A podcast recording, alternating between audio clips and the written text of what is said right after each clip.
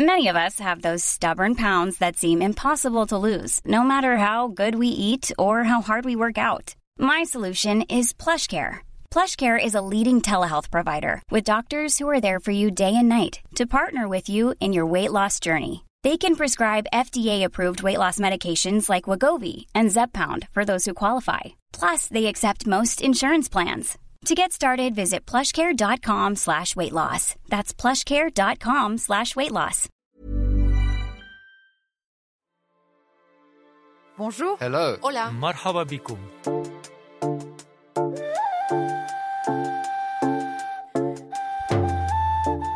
Dans ce podcast, on vous a promis d'explorer les propositions pour accélérer la transition écologique. Et pour les deux prochains épisodes, nous allons examiner des solutions technologiques qui sont très débattues et dont on parlera sans doute pendant la grande conférence annuelle de l'ONU sur le climat, la COP28 qui démarre à la fin du mois à Dubaï. Voici la première d'entre elles, l'énergie nucléaire. Elle était en perte de vitesse après l'accident de Fukushima au Japon et revient au goût du jour. Ce que nous voyons, c'est un énorme intérêt pour l'énergie nucléaire de la part d'utilisateurs de longue date, comme la France, les États-Unis, le Royaume-Uni, toute l'Europe de l'Est, et de nombreux pays en développement comme la Chine, la Russie, l'Inde, l'Afrique du Sud. Il s'agit donc d'un phénomène mondial. Alors est-ce que nous pourrions assister à une relance du nucléaire, comme le dit le directeur de l'Agence internationale de l'énergie atomique, Raphaël Grossi? Quels acteurs tentent de l'imposer? Et peut-on vraiment parler de solutions pour le climat? Bienvenue dans ce nouvel épisode de Sur la Terre, un podcast de l'Agence France Presse en partenariat avec The Conversation.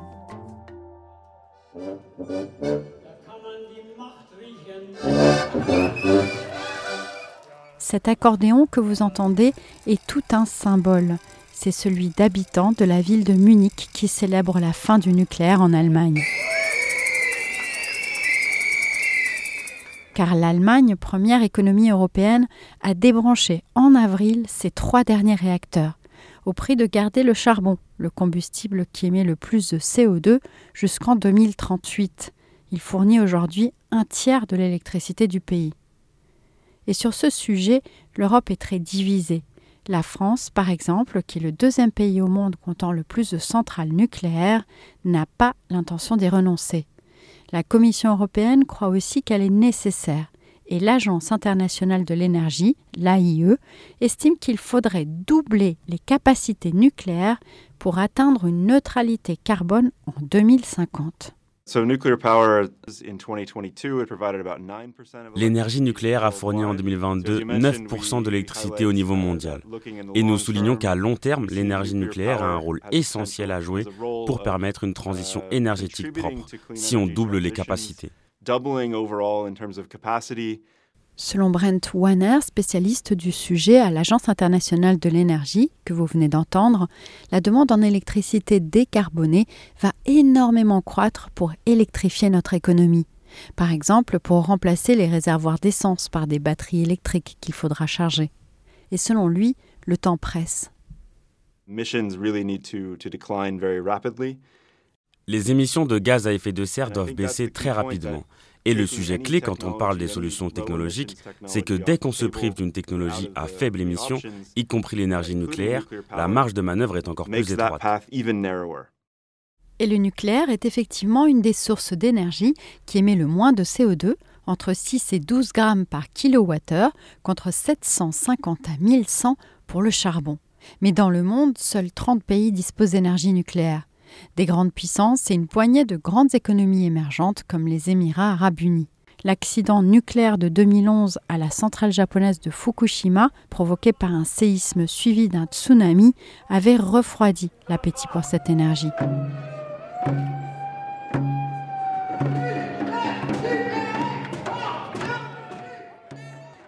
Mais poussé par l'urgence climatique, le nucléaire est remis au goût du jour, selon Teva Meyer, chercheur en géographie et auteur d'un livre sur la géopolitique du nucléaire.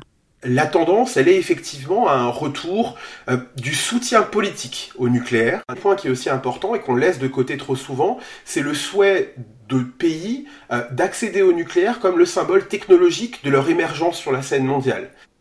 Alors très clairement, il y a un pays qui est aujourd'hui le porteur, c'est la Chine, euh, avec ses 22 réacteurs en construction. C'est le pays aujourd'hui où le développement du nucléaire est le plus euh, flagrant. Non loin et, aussi intéressant, bien sûr, il y a l'Inde. Aujourd'hui, le nucléaire représente un tout petit peu plus de 3% seulement hein, de la production indienne, mais l'objectif est de tripler cette part d'ici à 10 ans. En dehors de, ce, de cette duopole très très forte, euh, Inde, Inde et Chine, on voit des pays qui commencent à s'intéresser. Alors bien sûr, le Bangladesh, qui est le pays qui construit aujourd'hui son réacteur nucléaire, la Turquie, et autour de ces pays qui ont vraiment des constructions, on voit des pays qui s'intéressent mais qui n'ont pas encore franchi le pas.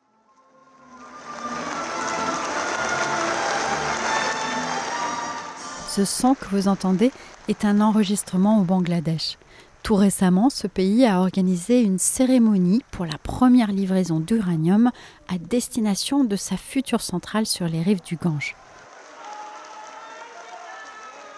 Sur une estrade et devant un public d'officiels conquis, quatre jeunes hommes portant l'uniforme du grand consortium nucléaire russe Rosatom ont présenté une sorte de fiole contenant le minerai, transporté sur un palanquin traditionnel en bois rouge comme une offrande. La première ministre, Sheikh Hasina, a rendu un hommage appuyé à Vladimir Poutine. La Russie lui a accordé un prêt sur 28 ans pour financer cette centrale qui a coûté pas moins de 12,6 milliards de dollars. Aujourd'hui, nous entrons dans l'ère nucléaire. Notre ami de confiance et éprouvé, la Fédération de Russie et son président Vladimir Poutine ont honoré le Bangladesh et chacun d'entre nous en restant ici. Du point de vue du Bangladesh, c'est une aubaine. Ce pays de 171 millions d'habitants qui vivent sur un territoire représentant environ un quart de l'Hexagone souffre de coupures incessantes d'électricité. Ce que m'a précisé Teva Meyer, c'est que derrière la renaissance du nucléaire, il y a aussi une guerre commerciale, pour l'instant remportée par la Russie. Très clairement, aujourd'hui, Rosatom, c'est le premier exportateur de réacteurs nucléaires dans le monde. Il a aujourd'hui 33 contrats signés à l'étranger, hein. euh, en Égypte, euh, en Chine, en Inde, plus proche de nous, en Hongrie. Rosatom est l'unique acteur dans le monde à être capable de fournir pour le dire très simplement, un package complet sur le nucléaire euh, qui comprend la construction du réacteur, la fourniture du combustible et la reprise des déchets nucléaires. Euh, et ça, c'est une, particularité qui est unique euh, à la Russie, puisque pour des raisons juridiques, par exemple, un, fabricant français de réacteurs nucléaires ne pourrait pas prendre des déchets qui viennent de l'étranger.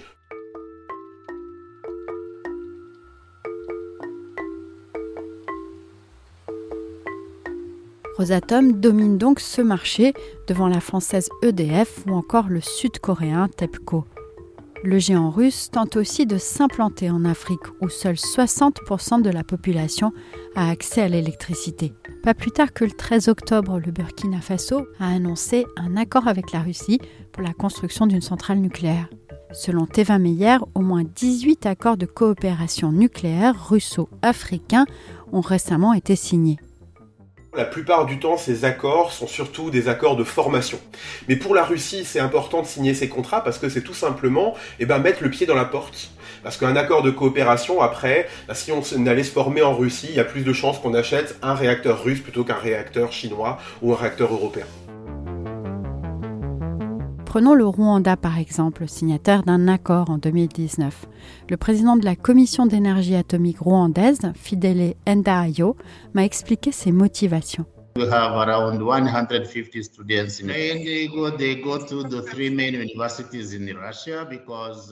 En ce moment, nous avons 150 étudiants qui font des études d'ingénierie.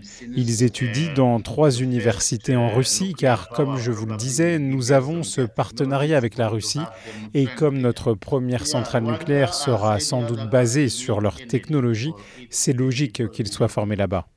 Le Rwanda, comme tout autre pays, a besoin d'énergie pour se développer. Et avec les ressources disponibles, l'hydroélectricité, le solaire, l'éolien, même avec le combustible fossile qu'on importe, on n'a pas assez d'énergie pour atteindre nos objectifs de développement.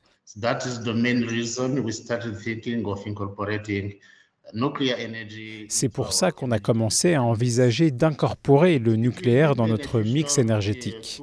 Ça profitera à tous les secteurs de l'économie et on pourra attirer des investisseurs, car sans fourniture stable d'électricité, c'est très difficile de les attirer.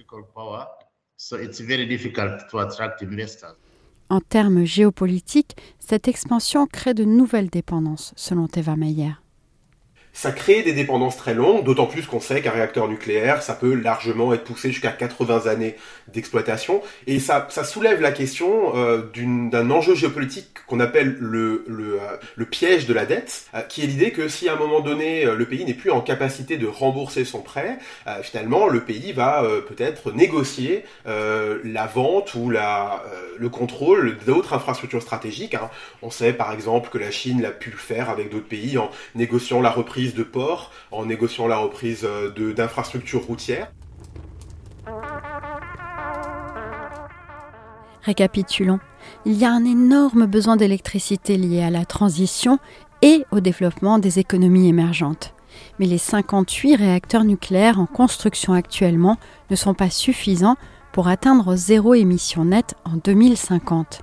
Il faudrait en avoir le double en construction, ne serait-ce que d'ici 2030. Alors est-ce vraiment une solution d'avenir?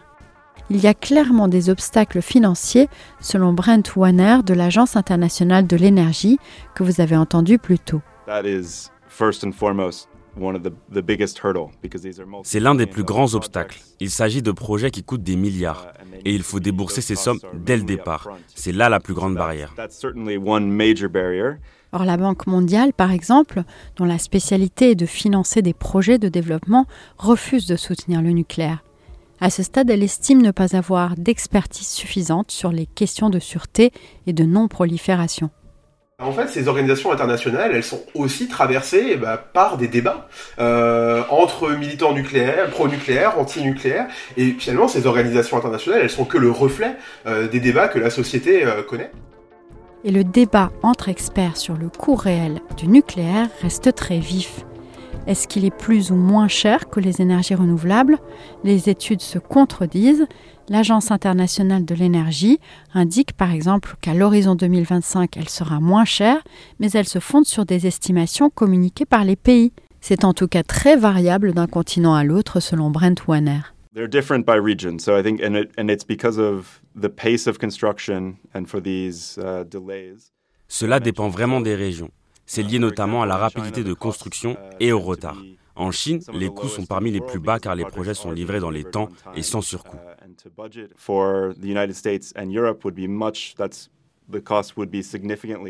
Pour les États-Unis et l'Europe, le coût est beaucoup plus élevé car les délais sont plus longs et ce sont de nouveaux designs.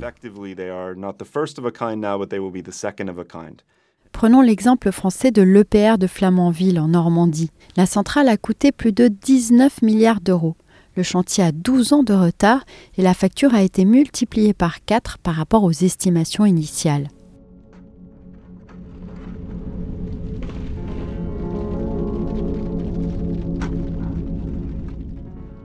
Une autre limite tient tout simplement à la sûreté, argument numéro un des opposants au nucléaire. L'expansion du nucléaire, si jamais elle a lieu, doit donc être très encadrée, selon Brent Warner.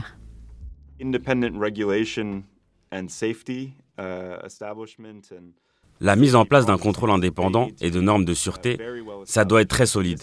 Et ça prend du temps, surtout dans un pays qui n'a pas eu de réacteur nucléaire avant past.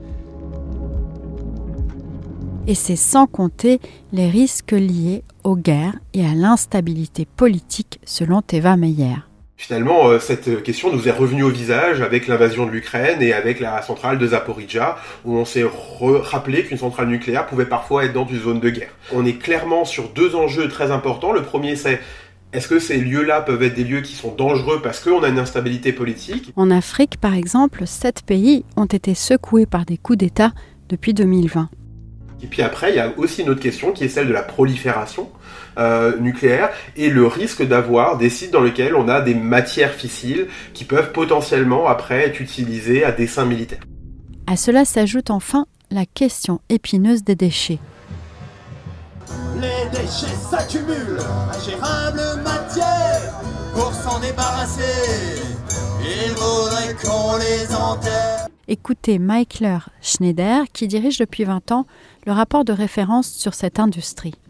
Nous avons un gros problème de déchets existants. Un combustible irradié est tellement radioactif que s'il n'était pas sous plusieurs mètres d'eau ou derrière des, des barrières euh, qui protègent contre le rayonnement, c'est-à-dire si je me trouvais à un mètre d'un combustible irradié nu, ben, la dose mortelle serait délivrée dans moins d'une minute. Les coûts des installations de gestion des déchets sont énormes. Et selon Michael Schneider, il faudrait se poser une question fondamentale. Le nucléaire peut-il vraiment contribuer à répondre à l'urgence climatique à court terme? Si nous parlons de, de l'urgence climatique, l'urgence, le terme urgence implique un facteur temps. Donc, qu'est-ce que le nucléaire peut apporter d'ici 2030 Rien. C'est aussi simple que ça. Rien il faut en moyenne 8 ans pour construire une centrale. Et le GIEC a estimé que les émissions doivent baisser de 45% d'ici 2030 pour ne pas dépasser le seuil critique de hausse de température planétaire de 1,5 degré Celsius par rapport à l'ère pré-industrielle. Il faudrait donc, selon Michael Schneider, plutôt investir encore beaucoup plus massivement dans les énergies renouvelables qui sont plus rapides à mettre en place. C'est aussi ce que dit Greenpeace.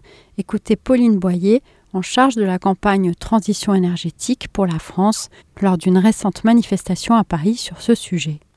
Donc aujourd'hui, le gouvernement français organise conjointement avec euh, l'OCDE euh, une grande conférence pour relancer l'industrie nucléaire dans le monde. Greenpeace est là aujourd'hui pour dénoncer le greenwashing de cette opération qui est une diversion climatique. Aujourd'hui, le nucléaire est trop lent, euh, trop cher et trop dangereux et il est complètement hors délai face à l'urgence climatique et complètement inadapté aux crises sociales et environnementales. Mais les énergies renouvelables ont évidemment aussi leurs limites. Elles peuvent occuper un espace nécessaire aux terres agricoles, elles peuvent perturber la faune et fournissent pour l'instant une énergie instable qui nécessite des réseaux de distribution également coûteux. C'est pourquoi MV Ramana, spécialiste des questions nucléaires et professeur à l'Université de Colombie-Britannique au Canada, estime que le débat devrait être posé avec de nouveaux paramètres et porter aussi sur le modèle économique. I don't think we also can do a kind of a renewable energy utopia where just, you know, everything is going to be run by renewable energy. Je ne crois pas en une sorte d'utopie où on peut juste tout faire avec les énergies renouvelables. Cela n'a pas de sens. Mais vous savez, on peut aborder le changement climatique comme un problème strictement technique qu'il faut résoudre avec une sorte de combinaison de solutions technologiques et économiques. Ou on peut l'aborder comme un problème politique et social. Pour dire les choses très simplement, un modèle économique qui implique que l'on ne cesse de croître sur une planète qui a des limites physiques, on ne peut pas croître à l'infini dans un espace fini, car on va dépasser les limites planétaires.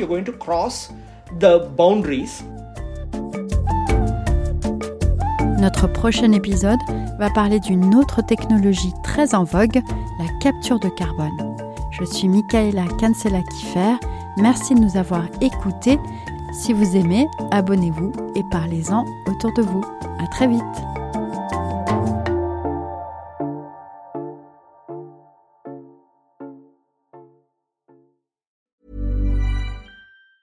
Hey, it's Danny Pellegrino from Everything Iconic.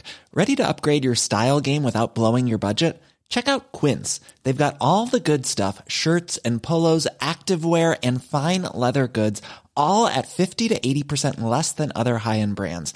And the best part? They're all about safe, ethical and responsible manufacturing. Get that luxury vibe without the luxury price tag. Hit up quince.com slash upgrade for free shipping and 365 day returns on your next order. That's quince.com slash upgrade.